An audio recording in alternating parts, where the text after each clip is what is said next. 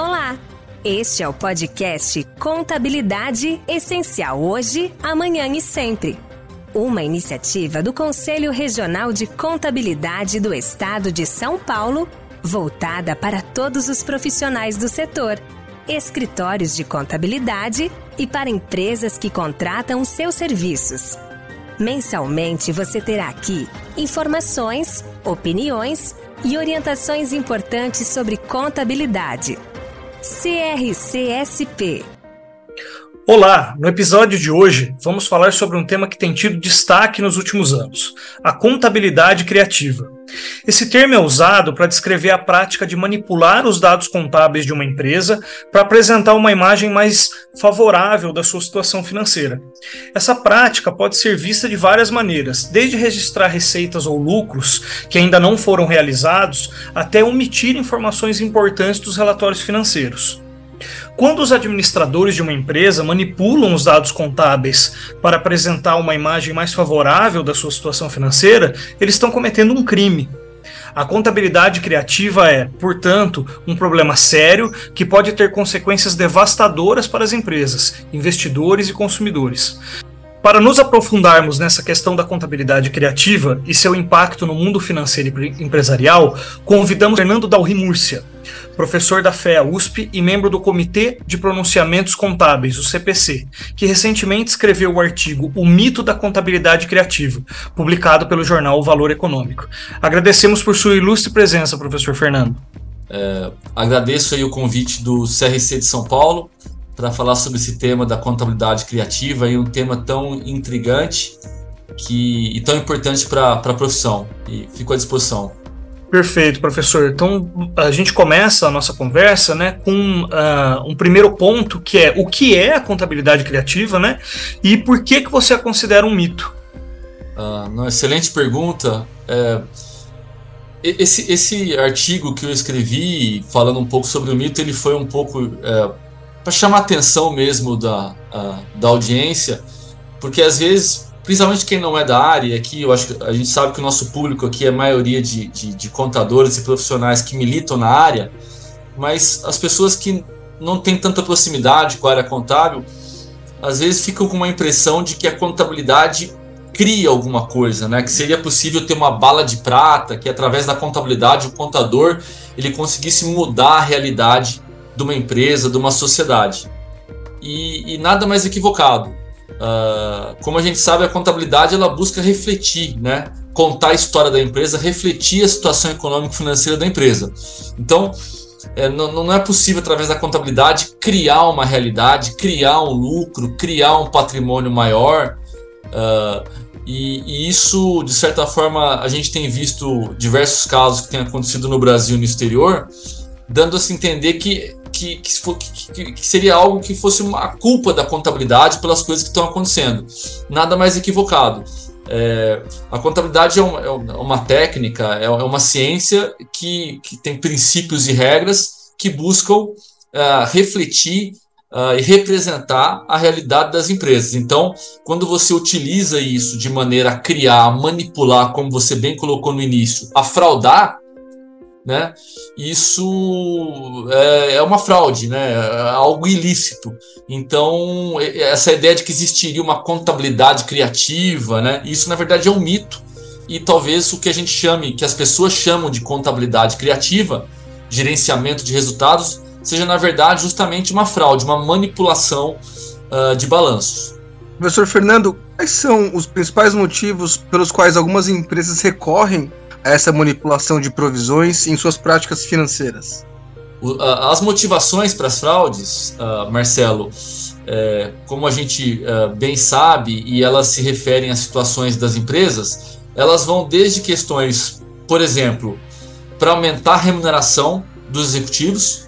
Então eu aumento o lucro contábil da empresa, eu manipulo esse lucro justamente para eu ganhar uma participação nos lucros maior, para eu ganhar uma remuneração maior eu posso ter uma, uma manipulação do lucro, do patrimônio da empresa para pagar mais dividendos, para fazer a ação da empresa subir, nos casos de companhias abertas que têm ações listadas nas bolsas. Então, eu inflo o lucro para fazer a ação subir, para eu vender essa ação, para eu exercer exercícios de stock options, de opções de ações. ela pode envolver também a manipulação para pagar menos imposto. Então, nesse caso, eu quero diminuir o meu resultado para recolher menos tributos para o fisco.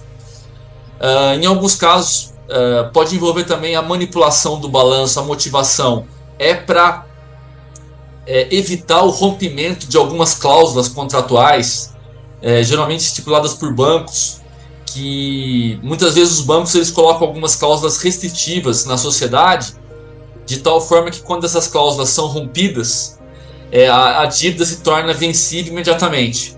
Então, em alguns casos, as empresas visam manipular isso para que essas cláusulas não sejam é, rompidas e ela não tenha que pagar esse imposto. Perdão, esse, esse, essa, essa dívida uh, ah, para o banco. Então, as motivações vão desde remuneração de executivos, tributos, dividendos e até o relacionamento com os credores também, tá? Dependendo de cada caso, pode ser, em alguns casos de fraudes, isso envolve várias motivações, mas às vezes pode envolver uma motivação específica, simplesmente o cara está fraudando para aumentar o resultado e ele participar nesse resultado e tirar mais dinheiro da empresa. Professor, e, e quais são os riscos e consequências né, associados a essa contabilidade criativa para as empresas e para o mercado financeiro em geral?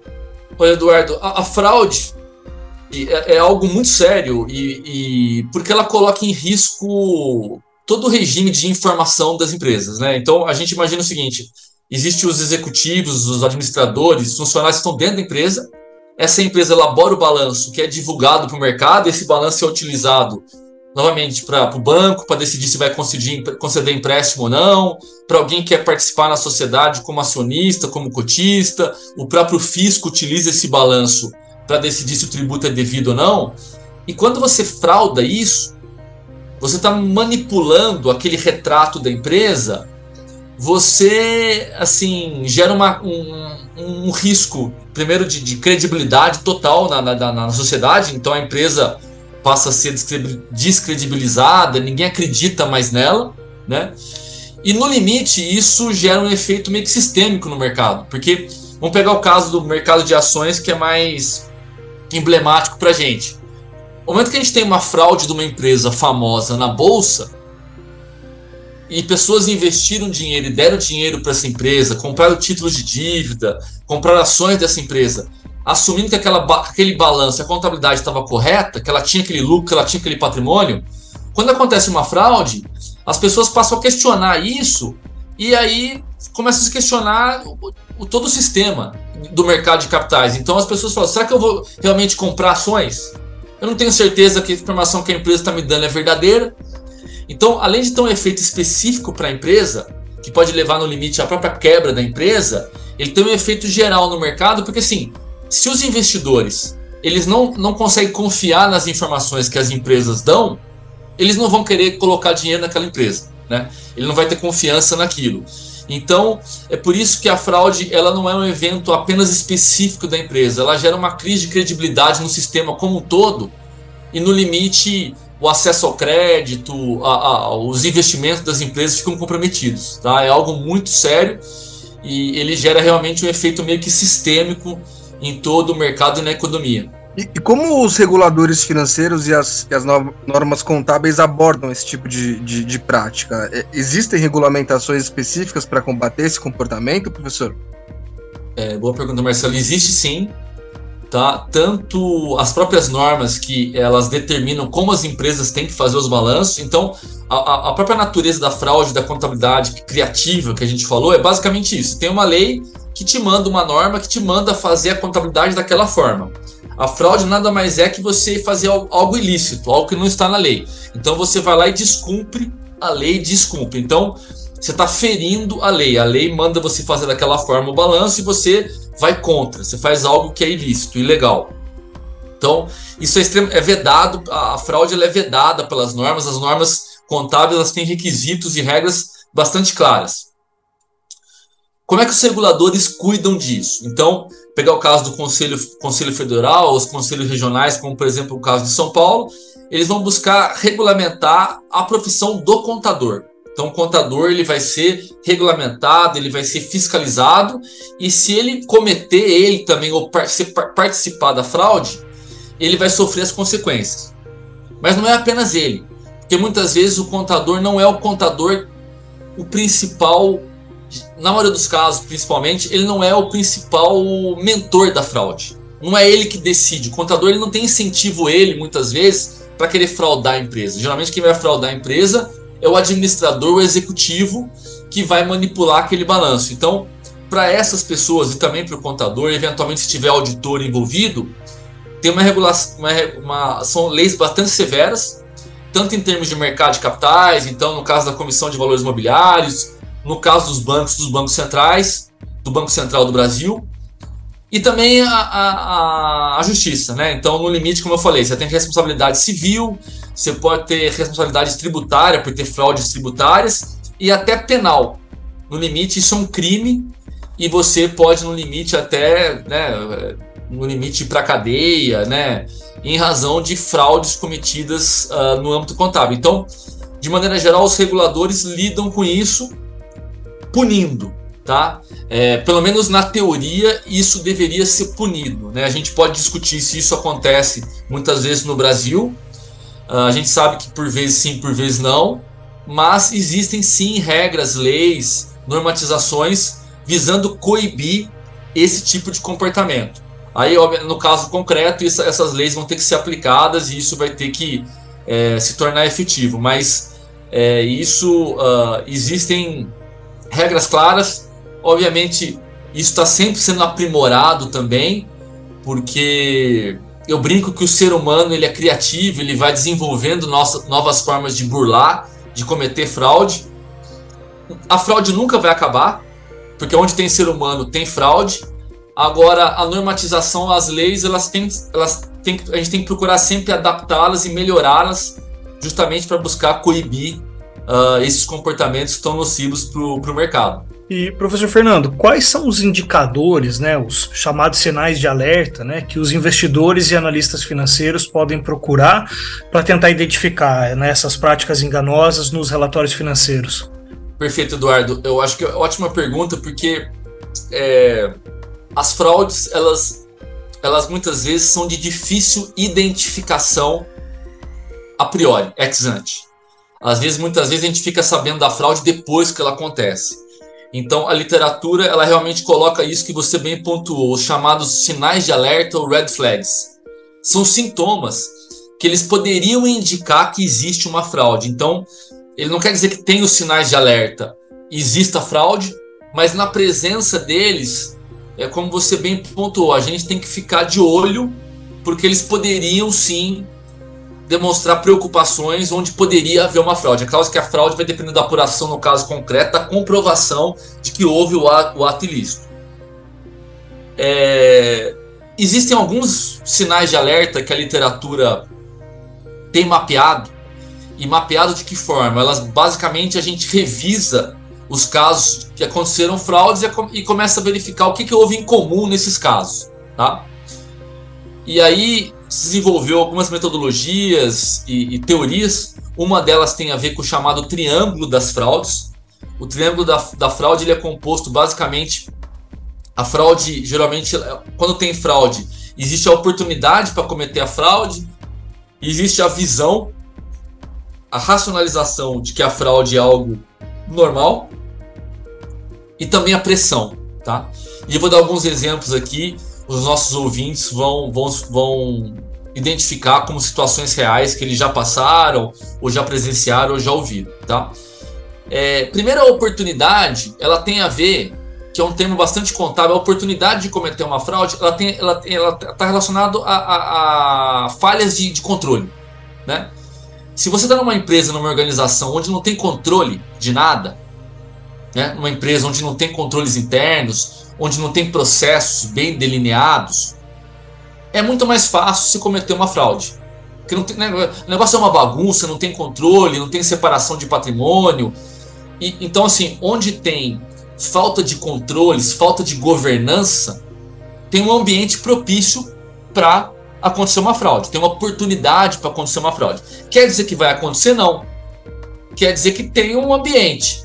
Pode ser muito desorganizado, mas se as pessoas que trabalharem ali forem honestas, não vai ter fraude, não vai ter roubo, não vai ter nada. Mas é um elemento importante. É, é importante que as empresas busquem ter sistemas de controles robustos para mitigar esse risco de fraude, tá? Da oportunidade. O segundo tem a ver com a visão. O que, que é a visão? A visão, como eu falei, é a questão de como é que as pessoas racionalizam a fraude. O que, que significa isso? Racionalizar a fraude é aquela coisa assim: o cara acha que é normal. Sonegar imposto? Ah, todo mundo sonega. Se você está numa empresa que, onde a gestão, o, a gente brinca que é o tona de top, o executivo, eles enxergam a fraude. Ah, é normal, todo mundo faz, é só um pouquinho, depois a gente reverte. Vamos Se isso. Você está com um ambiente propício. Né? Eu vou fazer um, um comentário aqui que, que foge um pouco do escopo, mas para colocar no contexto do Brasil. Se a gente está num país onde a gente começa a ver que existe muita corrupção, vindo, por exemplo, de entes da política, de órgãos maiores do país, naturalmente isso passa um sinal para a população. Porque se a gente percebe que até os nossos líderes, os nossos políticos, se engajam em políticas de corrupção, você passa a entender que, que, que isso é normal. Assim, ó, o filho fala, mas aquele cara lá, aquele deputado, aquele não sei o que, aquele vereador, aquele isso, aquele... tá roubando, então é normal, todo mundo faz, no Brasil é normal. Então, em sociedades. Tem a questão onde... das punições também, né, professor? A questão da punição. É, vê fazendo e não vê a punição, né? Não vê a punição. Passa uma mensagem, né, é, Eduardo, que aquilo é aceitável. E aí, se você está num ambiente em que é aceitável, você está mais propício a cometer a fraude, porque você racionaliza aquilo como sendo algo normal, né? Você, assim, ó, meu concorrente também faz, eu também faço. Então, esse é um sinal de alerta importante. Organizações entre, onde haja esse ambiente, tá? Onde isso é visto como algo natural.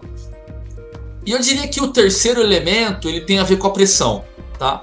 A pressão, ela é aquela justamente assim, a empresa precisa bater o resultado através de qualquer assim, tem que dar lucro no, no matter não importa o que acontecer, você tem que dar lucro, você tem que bater a meta. Se eu crio um ambiente em que é o seguinte, cara, você tem que atingir o resultado, não importa, faça o que você tem que fazer, tem uma pressão muito grande para bater resultado, para atingir resultado, as pessoas passam a ter condutas ilícitas, justamente para atingir aquele objetivo. Então, a pressão ela advém de metas muito ambiciosas, daquela cultura organizacional que eu falei, de atingir o resultado de qualquer forma, tem a ver às vezes com a situação econômico-financeira da empresa. A gente às vezes vê muita fraude quando a empresa começa a ter prejuízo, quando a situação, por exemplo, do país começa a ir muito mal. Por quê? Porque ela precisa às vezes sobreviver e o cara começa a fraudar. Tá? Pensa o seguinte, se a empresa estiver ganhando muito dinheiro, por que, o cara vai fraudar uma empresa que está ganhando muito dinheiro? Né? Ó, já estou ganhando dinheiro, para que eu vou fraudar? Não tem necessidade. Agora, a hora que a empresa começa a ir muito mal, é um sinal de alerta que, novamente, falei, os sinais de alerta não quer dizer que tenha fraude. Mas é algo para a gente ficar de olho, porque poderia, é um indício. Tem muitas empresas que tão, vão muito mal, quebram e nunca fraudam ninguém. Porque tem uma cultura de ética, uma cultura organizacional lista, as pessoas que estão ali são corretas. Agora, dado que nesse contexto mais desafiador, poderiam haver incentivos tá, é, para a fraude acontecer. Então, quando você pega esses três elementos, você tem uma empresa que não tem controle, não tem controles internos, tá? tem um monte de falha de controle, tem um ambiente propício. A administração, os executivos, o presidente, o dono, todo mundo vê a fraude como algo normal e tá numa situação difícil, que precisa fazer resultado para não quebrar, tá, o ambiente perfeito, o cara vai lá e vai, vai fazer a fraude. Então é, é importante que, como a gente falou, os analistas, as pessoas que estão analisando o balanço, estão investindo em empresas, tenham um pouco dessa consciência e aí busque tendo aos sinais de alerta, como eu falei, não quer dizer que tenha fraude, mas talvez indique que você precise aprofundar a sua análise fazer mais questionamentos, ser mais diligente para ter certeza que você não está deixando passar nada e realmente não tem uma fraude. Tá? É eu diria que é um pouco nessa linha. Como que a manipulação de dados financeiros afeta a transparência e a confiança dos, dos investidores nas informações financeiras de uma empresa, professor? É, esses, esses casos recentes eles, tão, eles têm chamado a atenção dos stakeholders é, para esse tipo de, de, de, de prática e, e, e, o senhor pode falar sobre isso? É, é, é exatamente isso, Marcelo. Assim, gera esse, esse esse esse rebuliço, diria assim, e uma perda de credibilidade, porque eu vou falar mais um pouco em termos de mercado de capitais, mas não necessariamente isso se aplica a todos, mas é mais fácil até para o nosso público é, entender. Eu sei que muitos trabalham é, em empresas que têm ações listadas aqui no exterior, eu presto consultoria, muitos investem.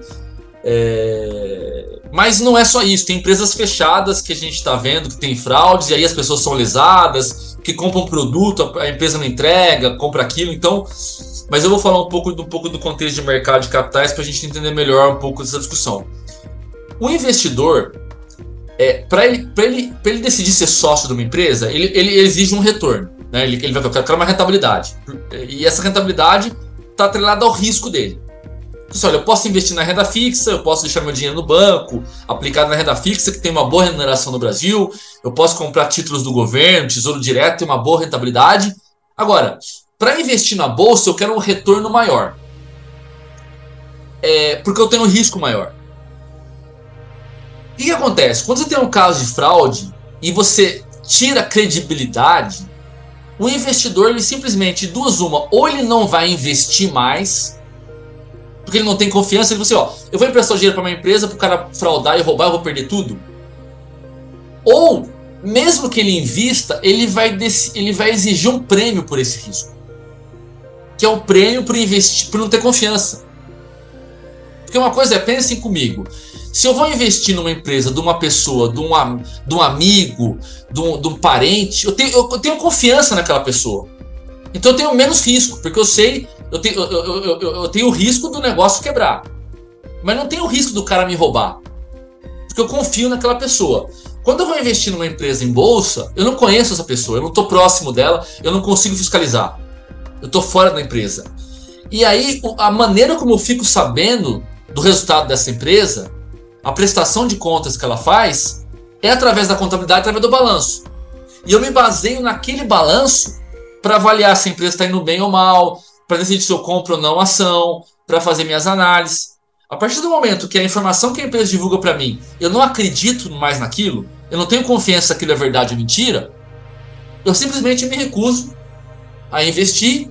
Ou eu vou falar assim, cara, para investir aí eu vou querer com um retorno muito mais alto. E esse retorno muito mais alto, ele acaba encarecendo o custo da empresa.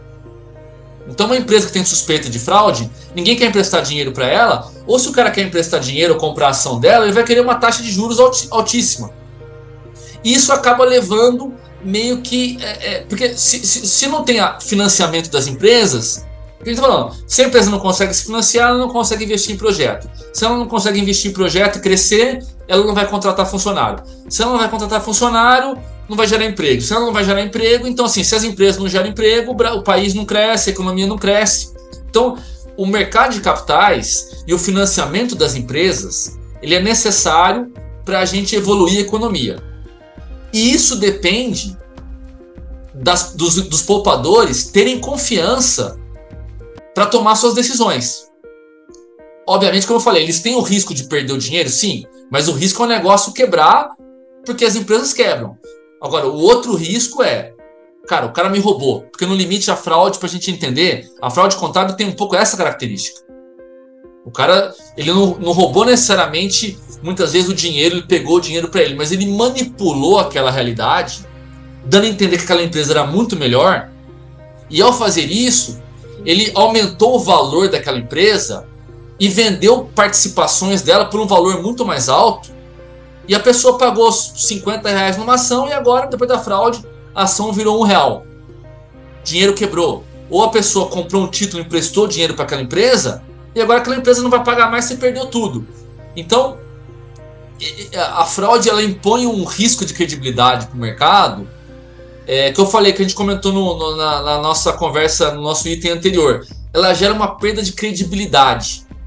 E sem credibilidade, sem informação, infelizmente, não tem troca na economia, não tem confiança. Todo mundo fica com medo de ser roubado e aí você não tem circulação de dinheiro, projetos e investimentos, tá?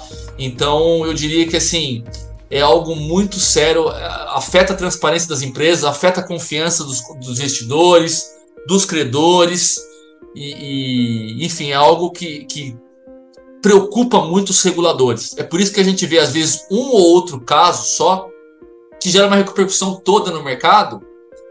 E aí, a empresa está num segmento que ela, a empresa ela não tem fraude, mas às vezes a concorrente dela teve e ela vai ser, ela vai ser impactada, porque todo mundo vai, vão começar a achar que também tem problema nela, na outra, na outra, na outra. Então, é, realmente, é, é, os efeitos são muito, muito maléficos, tá? Ela é também prejudicial à profissão contábil, professor? O senhor, o senhor explicou que esse tipo de prática, quer dizer, ele vem é, dos executivos, né? Não vem do contador. Mas, é, é, se você, o senhor acha que prejudica também a profissão contábil, de certa forma? Sim, eu, eu, eu acho, Marcelo, sim e não, tá? Uh, pelo seguinte, quando houve esses casos de fraudes recentes, a primeira pessoa que os caras vão querer trucidar é o contador. Né? É o contador e também os auditores, que são contadores que estão auditando tem um ponto. Essa crítica faz sentido? Sim, se for comprovado que eles estavam envolvidos, que eles tiveram culpa, tiveram a intenção, foi dolosa a conduta deles, ou se eles tiveram culpa no sentido que eles deveriam ter evitado e não evitado. Tem que ser avaliado no caso concreto. Então, sim, prejudica a credibilidade da profissão, porque aquele que era responsável por registrar as informações, que é o contador, ou aquele que era responsável por auditar, não fez seu trabalho adequadamente. Então, os contadores são criticados com razão. Por outro lado, a solução também passa pelos contadores, pelos auditores. Porque assim, ok, tivemos problemas, o que a gente vai fazer? Banir o contador e o auditor? Não resolve o problema. A gente precisa deles para. Né, não é porque, vou dar um outro exemplo, uma analogia aqui, não sei se é boa, mas não é só porque um policial cometeu um, um crime um policial agiu como bandido, vão acabar com a polícia. Vão acabar com a pessoa que, que faz o trabalho de, de, de, de, de, de coibir violência ou fiscalizar as coisas. O a, a polícia é necessária, o, né, o auditor, que não é polícia, ele é necessário, o contador ele é necessário. Então eu diria o seguinte: a crítica é válida, mas a solução passa pelo quê? Fortalecer a profissão contábil, justamente para os contadores fortalecer tanto do ponto de vista técnico quanto ético, para a gente melhorar a profissão, melhorar a qualidade da contabilidade e, e evitar as fraudes, tá? Então a profissão sofre, mas a solução demanda a própria profissão dar uma resposta e a gente demonstrar para a sociedade que sim, como eu falei, casos de fraude vão acontecer, não vão acabar infelizmente, onde tem o ser humano tem fraude e a gente sabe isso analisando a história, tá? E vão existir fraudes em qualquer profissão, na medicina, como eu falei, na, na, na polícia, nos contadores, nos advogados, etc e tal. O que a gente tem que fazer é combater isso, melhorar as práticas, melhorar as normas, para a gente conseguir dar essa resposta que, que, que a sociedade demanda da gente.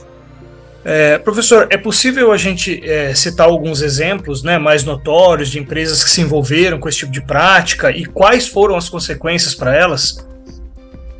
Uh, com certeza, uh, a gente tem alguns casos que são notórios, que estão acontecendo aqui no Brasil, que a gente que ainda estão sobre investigação e análise, então não é possível ainda concluir sobre eles. A gente tem é, alguns é, um pouco mais não tão recentes, a gente teve o caso, ainda está sendo apurado, da, do IRB, que é uma seguradora, a gente teve o caso recente das americanas, que ainda está sendo investigado, de inconsistências contábeis, ainda não foi comprovado, pelo menos nada de maneira definitiva.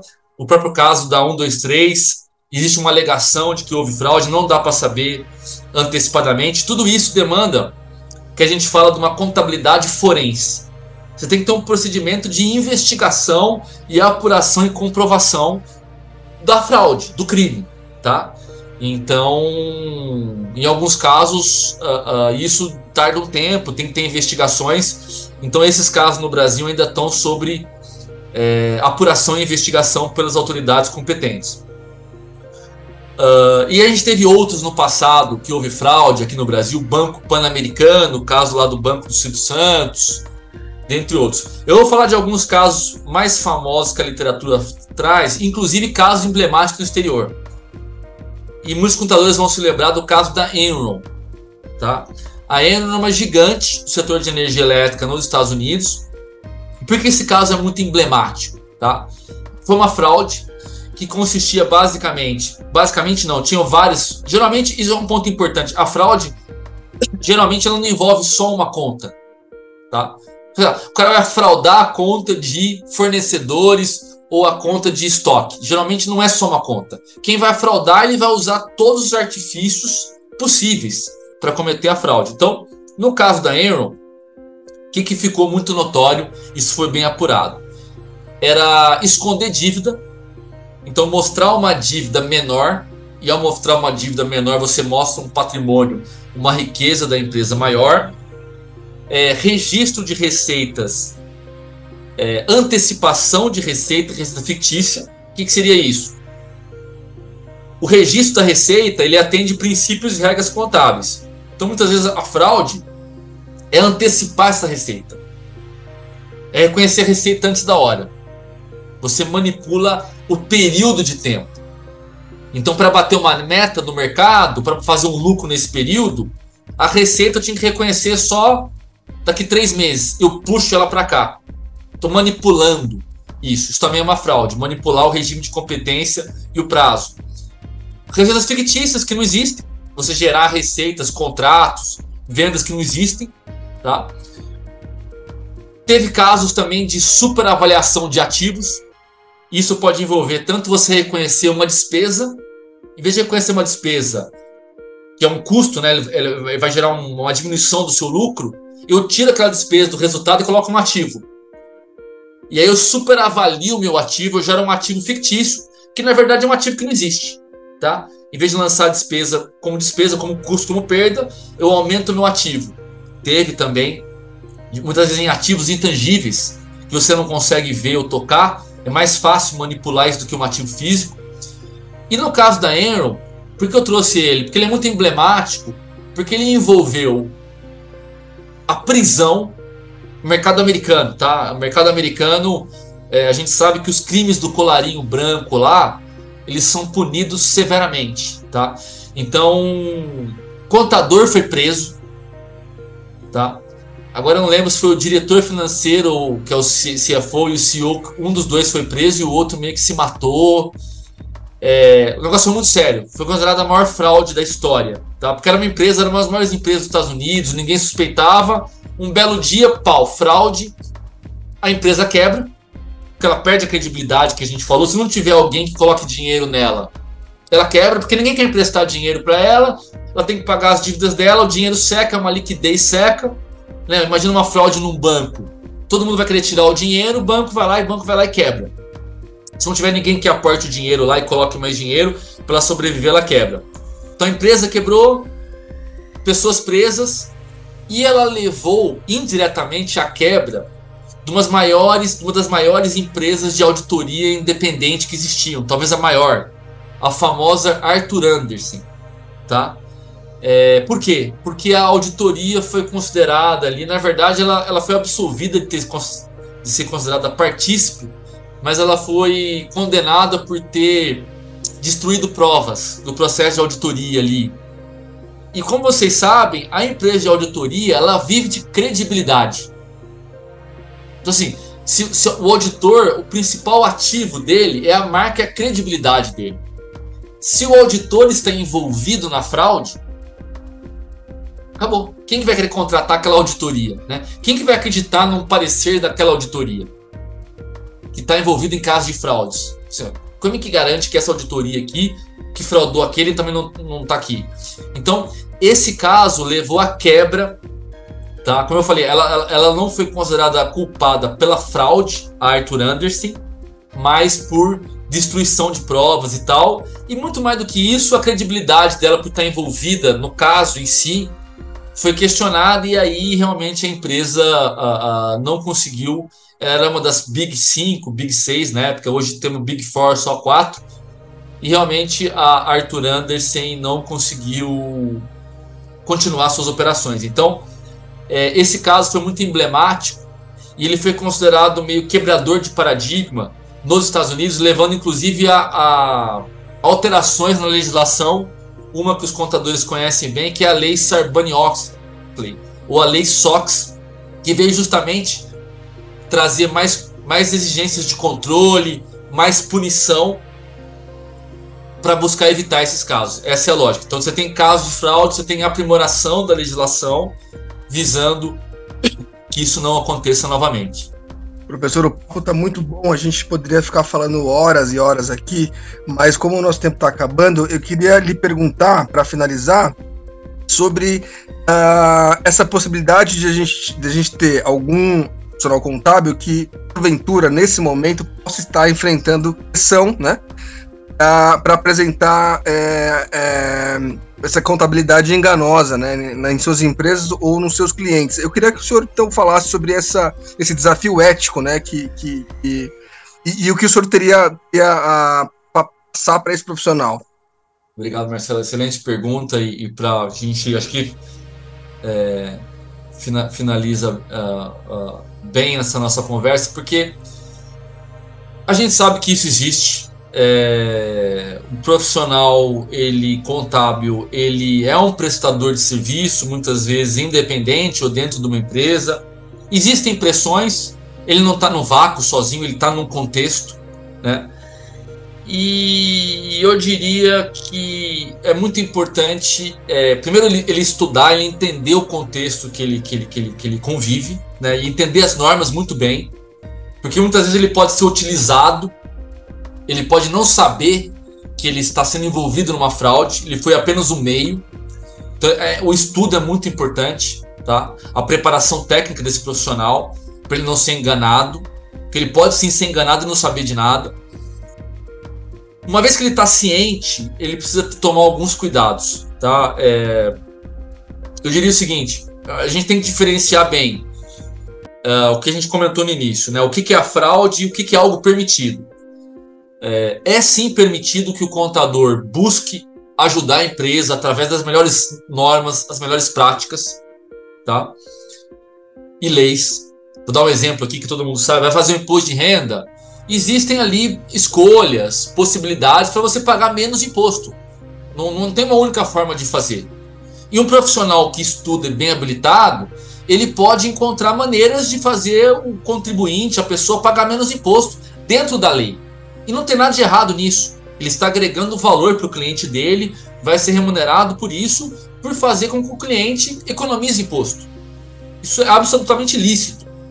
E é importante que o contador busque fazer isso, agregar valor para o cliente dele, e ele vai ser bem remunerado. Então, eu não quero dizer que o contador não tenha que estudar a legislação e buscar oportunidades na legislação para atender os interesses da empresa uh, que ele presta serviço. Tá? Isso é absolutamente normal e lícito. O que ele tem que tomar cuidado é com coisas que estão fora da lei. Burlar a lei, tá? E quando ele se depara com essa pressão, eu diria que ele tem que refletir muito sobre a, a sua carreira profissional, tá? Porque ele tem que lembrar que ele tem um registro no CRC, nesse caso, registro São Paulo, no CFC, ele tem uma carreira pela frente. E é, envolvido nisso, as pessoas que tiverem, eu falei, eu falei, o contador dos Estados Unidos, o cara ficou preso. Mesmo que a pessoa não vá presa, ela, a, a carreira dela vai ser manchada para conseguir outros trabalhos, enfim. E não só isso, o próprio comportamento ético do profissional, né? É profissional, o contador é um profissional que ele visa auxiliar a empresa, como a gente falou, trazer informação, refletir, auxiliar a tomar de decisão. Então, quando ele, ele se encontra numa situação dessa, ele tem que refletir. Eu diria que ele tem que avisar o cliente: ó, isso aqui está errado, isso aqui não pode ser feito. Primeira coisa. Avisou o cliente, o cliente ainda quer continuar fazendo. E é algo ilícito, eu diria que ele deveria, no limite, se ausentar, falar, não vou fazer isso, tá? Uh, eu sei que novamente é difícil, muitas vezes depende daquela remuneração. Eu não estou sendo aqui nem um pouco paladino ou hipócrita de dizer que isso não acontece no caso concreto, mas eu acho que o contador, como qualquer profissional, como um advogado, como eu falei, ele tem que refletir sobre o que é correto e burlar a lei pode trazer consequências para ele, inclusive. Tá? E para o cliente dele no final do dia. Tá? Porque no final do dia o cliente ainda pode falar que foi culpa do contador. Que é muito normal. O cliente comete a fraude e vai botar a culpa no contador depois. Então, é muito importante que o contador tenha ciência disso. Avise o cliente, isso aqui está errado. Isso aqui vai ser uma fraude. Se ainda assim quiser fazer, eu diria que ele tem que se excusar do trabalho e, no limite, até denunciar. Dependendo da gravidade dos fatos, se ele tem conhecimento de uma fraude e ele não faz nada, ele, no limite, pode ser considerado conivente tá? e partícipe. E mesmo que não seja, ele envolvido nesse ambiente, ele vai ter que se defender, ele vai, ele vai estar numa situação muito desagradável. Então, é importante que os profissionais que estão nos ouvindo, como eu falei, estudem, reflitam sobre essas situações e, novamente, como a gente falou, busquem profissionais, empresas que não sejam coniventes com esse tipo de coisa. Porque é, se envolver com isso, a gente acaba assumindo riscos na física, no CPF nosso, tá? Então, esse é o recado que eu digo. Novamente, eu não quero parecer aqui paladino da justiça, não quero me colocar como um, um, uma pessoa acima do bem e do mal, até porque a gente, eu convivo nesse mundo, a gente sofre com isso, a gente sabe que a coisa não é preto no branco, mas eu acho que no final do dia, a gente tem que pensar na nossa carreira, na nossa profissão e no nosso CPF.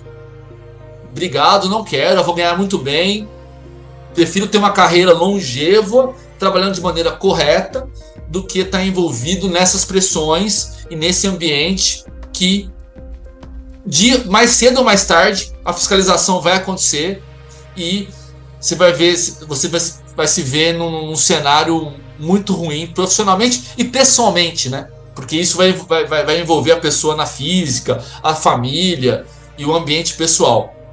Eu acho que era isso.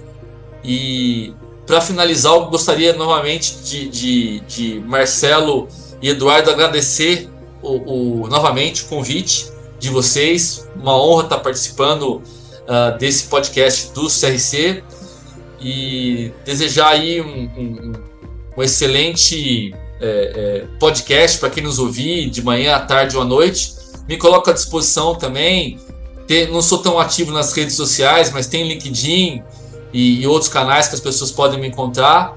E também espero uh, vê-los todos ouvintes também em alguma oportunidade, em algum evento no CRC São Paulo, presencial, que o presencial também é, é para a gente tomar um café e bater papo junto. Muito obrigado. Professor Fernando, nós é que agradecemos muito pela sua participação no podcast do CRCSP. É, chegamos ao final do nosso programa. Né? Queremos agradecer a participação do professor Fernando Dalri Múrcia e lembrar que os ouvintes podem conferir todos os episódios anteriores nos principais streamings de música e podcasts. Não deixem de acessar o portal e as redes sociais do CRCSP para acompanhar as últimas notícias da entidade. Até o próximo programa.